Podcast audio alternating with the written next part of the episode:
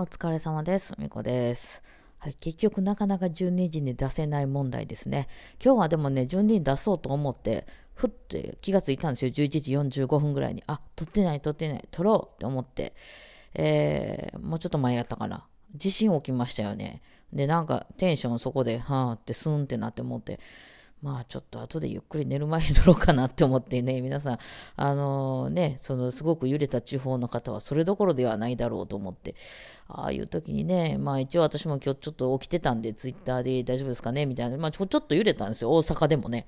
うん、ここの家に引っ越してからは初めてやったので、なんかこう、ゆらゆら揺れた感じやったですね。あ揺れてるなと思って。私もよくめまいとか起こすんで、あっ？て思ったけど、やっぱり服とか揺れてたんで、ああ、揺れてるなと。うん、思って、ほんで、パッととっさにツイッターを、私はもう今、の、世の中とつながってるのがツイッターなんで、ツイッターをやったら、なんかつながらなくなっててですね、一時あの、ニュースのところがね、あの、ツイートは見れたんですけど、そういや、ホームボタンっていうのすぐなくなりましたね。あの、ホームと、あの、普通の自分の方のと、なんかこう見れるように一瞬なっていませんでした？なんかすぐなくなりましたね。あの、ホームも、まあ、あんまりほとんど見ることがなかったんで、あの、あれなんですけど、たまに見るとね、面白かったりしましたけどね、あの、関係してる人のやつが見れたりとかしてね。まあ、さておき、そうそう。で、まあ、ああいう時に、あ皆さん、あの、みんな安全を、なんか、なんとかしてくださいとか、あの、いうタイプでもないじゃないですか、私ってね。うん。で、まあ、自分とこがめちゃめちゃ揺れたら、めっちゃ揺れたって言えるんですけど、そういうわけでも別に、まあ、なかったんで。まあ、ちょっとね、10回なんでね、あのーあれですね、あのーまあ、降りたりするの怖いですけどね。あの、エレベーターとかないってなると結構降りるの大変ですけども、その、なんていうの？タワマンみたいに、あの、すごくこう、なんていうの、耐震、免震とかなってるわけでもなさそうなんでね、どう考えても。まあね、あれですけどね、そうそういうのは怖い、確かに怖いですよね。まあでもすごい揺れたとこはめちゃくちゃ揺れたんでしょうね、今回ね。5とか6とか言うてましたもんね。うん。いまだに私、あの、マグニチュードっていうのと震度っていうのがごっちゃになってしまうんですけど、ね、うん、なかなか怖いですよね、地震ね。やっぱね、なんかこう、生理的に怖いですよね。おおっていうか、どうしようもないんですけども。うん。まあ、あの、ね、えーまあまあ何もないことを祈ります、皆さんのね。まあどうしようもないんでね。こういう時にね、何が一番かっこいいんやろかな。あのどういうのが一番その、私的にですけど、あの、まあまあ例えばその、すごい知り合いとかがいるとかやったら、お金振り込んだからとかそういうのが一番かっこいいんですかね。あの、だって大丈夫とか、生きてるって電話したところで、その電話回線、あの、が、なんか、いっぱいになるだけで、余計繋がらなくなったりするだけで、その家族とかでもない限り、まあ家族だったとしてもね、大丈夫って言われて、いや、大丈夫ちゃうねん言われてもすぐ行けないしね。だからなんかこう、もっとなんかもう、あの、とりあえず、あの、ね、まあお互いに生きてますよ連絡みたいなのと、あの、えっと、そうやね、お金振り込んだからっていうのが一番かっこいいですかね。あのまあね、あの一番、一番その揺れてる時はどうしようもないですけどもね、変わってあげられないですしね。今、あの家具が倒れてきて足が挟まってるって言われたところで、そ、そこに代わりに行けないですからね。どうしようもないですよね。まあほんで、家とかね、大変なことになったりしたら泊まるとこがないとか、まあ避難しないといけないとか、まあそういうことはね、あの、近くの人やったら手伝ったりとかできるでしょうけどね。うん、まあ何も私は戦力にならんような気はしますけども。えーまあでも怖いっていうのはわかりますね。うん。まあ何か、何かね、あの、あれできるんならね、あの、この気を紛らわすぐらいのトークぐらいは出せますけどもね。まあそんなこんなで、はい、あの、今日やってたんですけど、まあ今日もね、ちょっと動画をなんとか夜に出してしまいたくて、えー、一個出しましたね。うん、ちょくちょく、だからあの時にその撮影風景を撮ってたんですけど、まあその時にあの撮ったやつとか、もう今全部仕上がってるんですけど、まあちょっと一応予定があるんで、えー、なんか、明日、明日出るかな？明後日ぐらい出るかな？もう一個出るかな？みたいな。ですね。うん。まあ、撮ってみるとね、あの、なかなかその、手が見えへんことが分かったりとかね、いろいろ。あの、今日の動画は、あれはね、iPad mini で撮ってたんですね。ちょっと離れたところから撮ってたんですけど、バイオリンの演奏動画とかは、まあもうちょっと近い方がいいんだろうなと思って。だまあ遠くからあの iPad mini が iPad が1個余ってるからじゃあ撮っとこうと思って撮ったらまあ声に合わせて音量調節してるっぽかったのでえバイオリン弾いた時とかビーってこう割れてしまってたんですけどまあまあ今日は別に演奏動画ではなかったんでねまあいいかなと思ってねうんました。あとはなんかちょっとその書類をいろいろ住所変更を忘れてたやつとかあったりとかしてうん、そういうのを出さないといけなかったりとか、ね、忘れたりとかね、子供の学校に報告したりとかね、えー、するの忘れてたな、みたいなのもあったりとかしたんで、えー、そういうのは、あ、そうですよ、もう今日のうちにちゃんと書いとこうと思ってたりしたら、寝るのが結局ちょっと遅くなってしまいましたけどもね。うん。あの、明日もまたレッスンで、レッスンで明日そう、引き継ぎなんですよ。引き継ぎ、引き継ぎっていうのがあって、まあそれはやめるんでね、引き継がないといけないんですけど、次の先生、まあ次の先生もね、初めての先生というか、まああの他の曜日にレッスンしてたりする先生なんで、まあ別に慣れてる先生やと思うんでね、えー、見りゃわかるだろうと思うんですけど、まあ一応その楽器点的にはそういうのやりましょうっていうことになってて、私で昔ね、グランフロントで10人ぐらいバッと引き継いだ時はね、もうその先生と喋って、あの、スタッフさんなんかも一緒に喋ってね、あの、1人、え、2人ぐらいレッスンちょっと見学させてもらって、あの、それだけだったんですよ。うん、その、まあ、1人見学にまず入って、で休憩時間にその、えー、その先生とその他の生徒さんの情報とかだーって全部あの口頭で、まあ、あの何何その情報の紙なんかをみんなながら教えてもらってでそのその次の生徒さんのレッスンもちょっとだけ見てじゃあありがとうございましたっつってあとは頑張りますみたいな感じであの引き継いだんですよ。店長さんとかもいらしてね、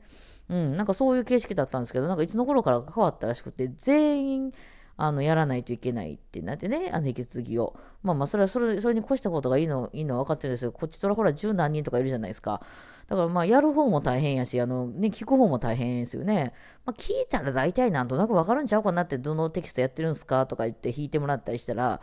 分かると思うし、やっぱ同じ先生でずっと、まあ私の生徒さんなんかもそうやけど、やってると、やっぱ抜けてくるとこもあるんですよね。うん。まあ私なんか結構楽しい方を優先にしちゃうから、やっぱ細かくチェックするみたいなとこはだいぶやってないので、それでやっぱ先生変わるときに結構チャンスやと思うんですよ。えー、そそれぞれの先生が大事にしてるところが、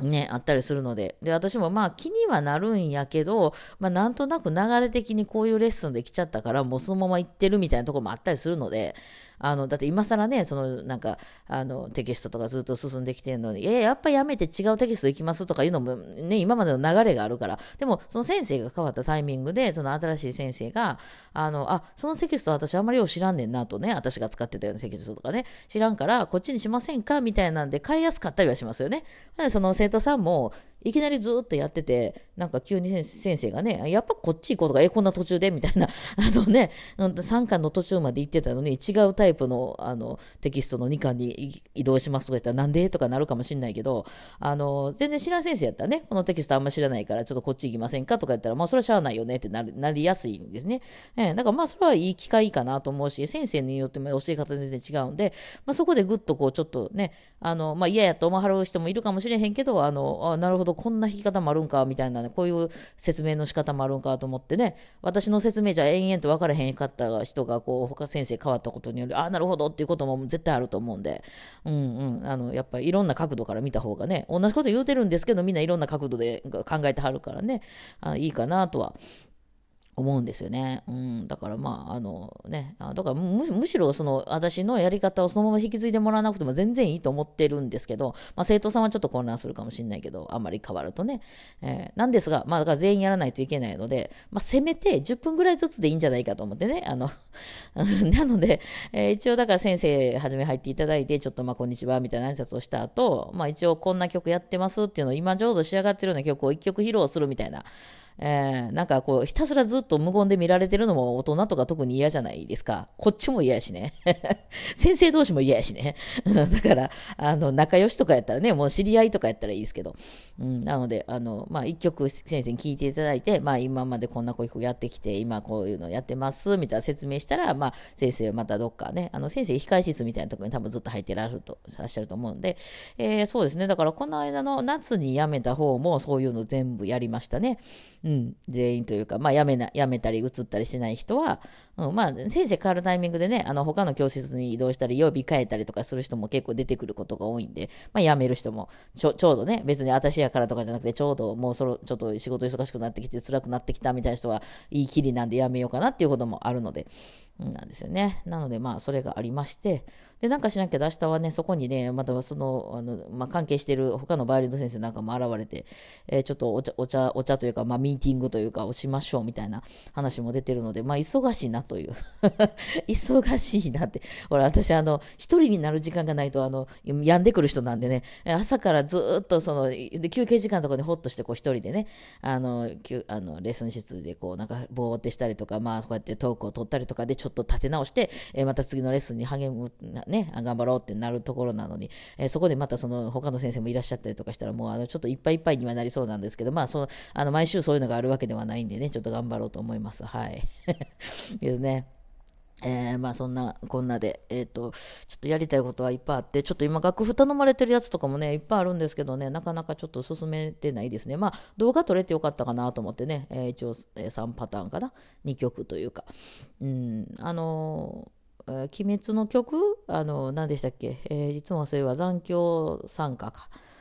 えー、は、まあ、残響参加って、残響参加って、まあ、あの、予測変換で出てくるときはいいんですけど、出てこないときってあれ絶対皆さん残響って書いて散財って書いて歌って入れてません？そそんな入れ替え、散財って入れるのは私だけかな？え3はどうしたら出てくるやろうと思ってね。うん、そうなんですね。